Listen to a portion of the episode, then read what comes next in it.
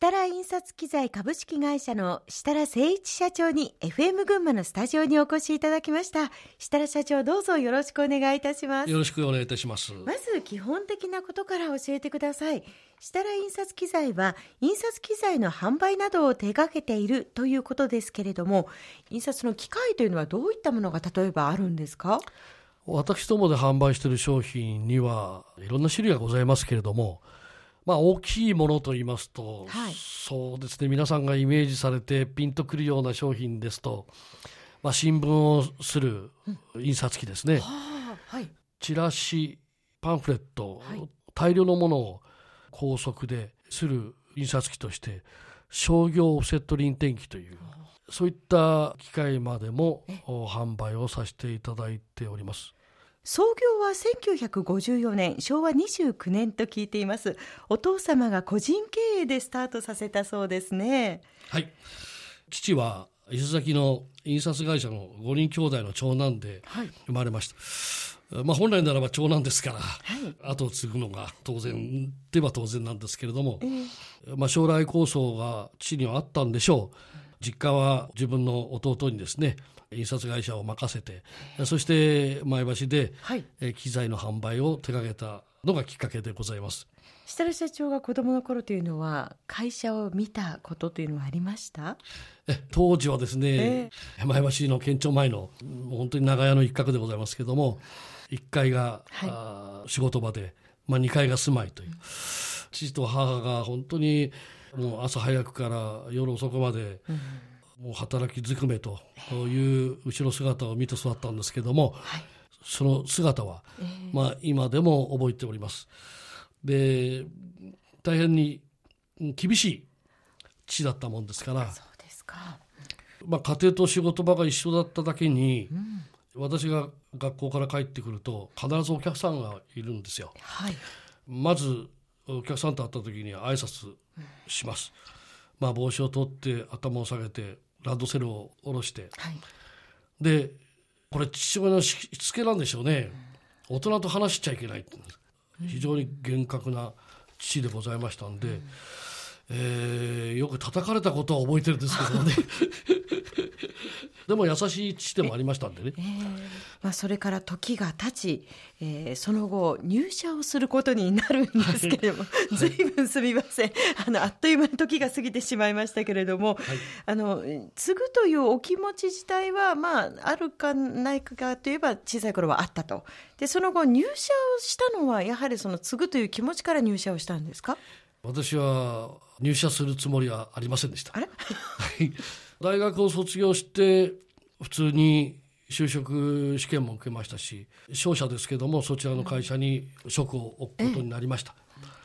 厳しい父なもんですから、はい、うちに帰ってこいとかですね、後継げとかですね一切言わない地です。そのような中で、まあ、商社にある意味修行に出たというか、はい、全く違うあのお仕事印刷業界とは違うところに身を置きましたが結局入社をなさったわけですよね。はい、これお父様が帰ってきてって言ったわけではなく、はい、社長が何かのタイミングで帰ってきたいなと思ったんですか？はい、えー、っとそれにはですね、まあそれなりの理由がありまして。なるほど。まあ正直言いますとね、運勢上のことなんですけどね。運勢？ええ私が行ったのが大阪なんですけどね。はい。あまりにも。うん年回りが良くないとかですね、えー、周りの人に言われたりして、まあ、特に親戚ですしで私はその会社さんのトップの人にお願いして、はい、えー、まあ、転勤させてくれと、えー、で転勤先が決まりました、はい、それがなんと福岡でした、う。ん同じ戦場なんです なるほど。方角を本当は変えたかったのに。そうなんです。もっと遠くなってしまって、はい、もっとその方位の力が強くなったような、はい、結局やめるしかないんだと、はあえー、これ以上ね、えー、会社に迷惑かけてもということがありまして、自分から身を引きました。えー、群馬の前橋に戻ってはいましたけど、えー、あのその中で就活を、うん、やってましたんですがちょうどですね、ねオイルパニックで景気が悪くなってきてもうそれこそ就職はなかなか厳しいと、えー、いう状況の中で1年待ちました。でその時に、はい、えー、まあ、私どもの今の会社の方にまあ若い時にプラプラしたんじゃねあまり芳しくないと。アルバイトでいいからうち手伝わないかと。いうことで、ええ、倉庫番に。倉庫番、ええ、倉庫番から入りました、うん、アルバイトで。で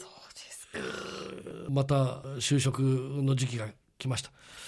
待ててくれすと話はないということでさてさてこんな状態でいいのかという、まあ、非常に自問自答しまして、はい、父に頼んで入れてもらいました。で入ったは入ったんですけどまたアルバイトなんです、正社員にしてくれないんです厳しいですね、はい、一貫して厳しいですね。で会社に入ってやることがほとんど、まあ、もうベテランの方ばっかりいらっしゃるんでね。私が入ったからったって何ができるわけじゃないですから、まあ、その中に何か自分しかできないもの自分ならできることっていうのを見つけなくちゃいけない、はい、それは何かをやってくださいとは言われないんですか？自分で仕事って見つけていくものなんですか？仕事は自分から見つけるもんだというふうに言われました。いわゆる新規開拓です。ああ、そうですか。え、指導者の先輩がいるでもなく？ええー、はい。すごいですね。はあ。で、はあ、私は、まあ、その当時は。営業エリアっていうのがありまして、ええ、その地域は営業の方々がね一生懸命頑張ってるのにその地域に、まあ、ましてやまあ一般的には社長の息子ですから 2代目になるわけですから、はい、うそうするとやはり従業員さんとの関係もねあまりこう刺激してもいけないので、従業員さんの回ってないところあるいは回っ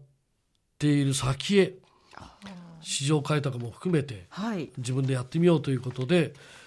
遠いとこは車で3時間半以上かかったところまで出向いて、はい、えー、それこそ資材を販売をしてました。で1年かそこらしましたらば、はい、どうしても近場でもですね当社になびていただけない、まあ、市場もあるわけですよね。そこに私どもが行くということになると、従業員さんから私に声がかかったと、えー、私に言ってくれという声がかかりまして、ほとんど今までお付き合いのない得意先ばっかりを営業か営業先に持ちまして営業活動しましたいやそのあたりがこう肌感覚で掴んでいく難しさ誰が教えてくれるわけではないけれども自分で切り開くというこうチャレンジングな姿勢というのが大変感じられたんですけれども、まあ、印刷業界の1980年代から90年代の頃にかけて少し伺いたいんですけれども随分印刷機材の変化があったようですね。はい印刷というのはいくつかの工程がございまして特に印刷機の前工程で、はい、以前は写植で文字を印字したり、うん、写真を取り込むためのスキャニングですとか、はい、製版という工程がございます。それをいかに工程を短くそして品質的にも、はい、スピード的にもクリアできるような作業環境にということで、はい、大きくこの当時影響をもたらしたのが、ええ、マッキントッシュ。マッキントッシュ、はい、ほうほうほう。編集を含めたマシンとして、はい、アメリカでは普及しつつありました、そんな情報を耳にしたもんですから、はい、毎年約5年かけてアメリカへ行ってまいりました。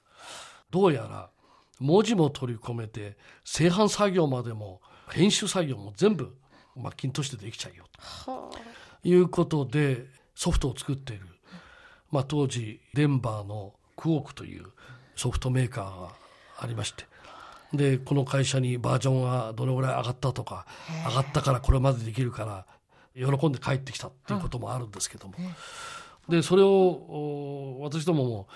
機材商社として早く日本に位置づけるために、そのマッキントッシュを中心とした出力センターを私どもの会社の中に作りまして、出力センターというのはどういうものですか？はい。データからフィルム出力をするという作業でございまして今現在はそのデータを版に直接出力するという作業に変わってきつつありますが当時はまずフィルムで4色出力をした後に版を起こして、そしてその版をもとに印刷するという方式でございます。その出力センターがなければもういくら作ってもどうにもならないと。はい。あの印刷業界さんの立場からしますとですね独自で所有するっていうこともあったかもしれませんけども非常に高額でございますし、えデータの作り方によっては思うように出力できる場合とできない場合。あでそれを私どもは教育からはい。指導をさせていただいたりあるいはまたそのデータの作り方をですねフィルムに出力しやすいような環境を私どもでフォローしてあげたり、まあ、いろいろなことをさせてもらいながらあの印刷業界のデジタル化のきっかけを作らせていただいたかなというふうに思っています。なるほど。それで下井社長このマッキントッシュのそのシステムを売り始めたというのは全国的に見て結構早い方だったんですか？一番早いです。一番。お、そうですか。ええあの当時、ええ。ー本当に手前味噌ですけども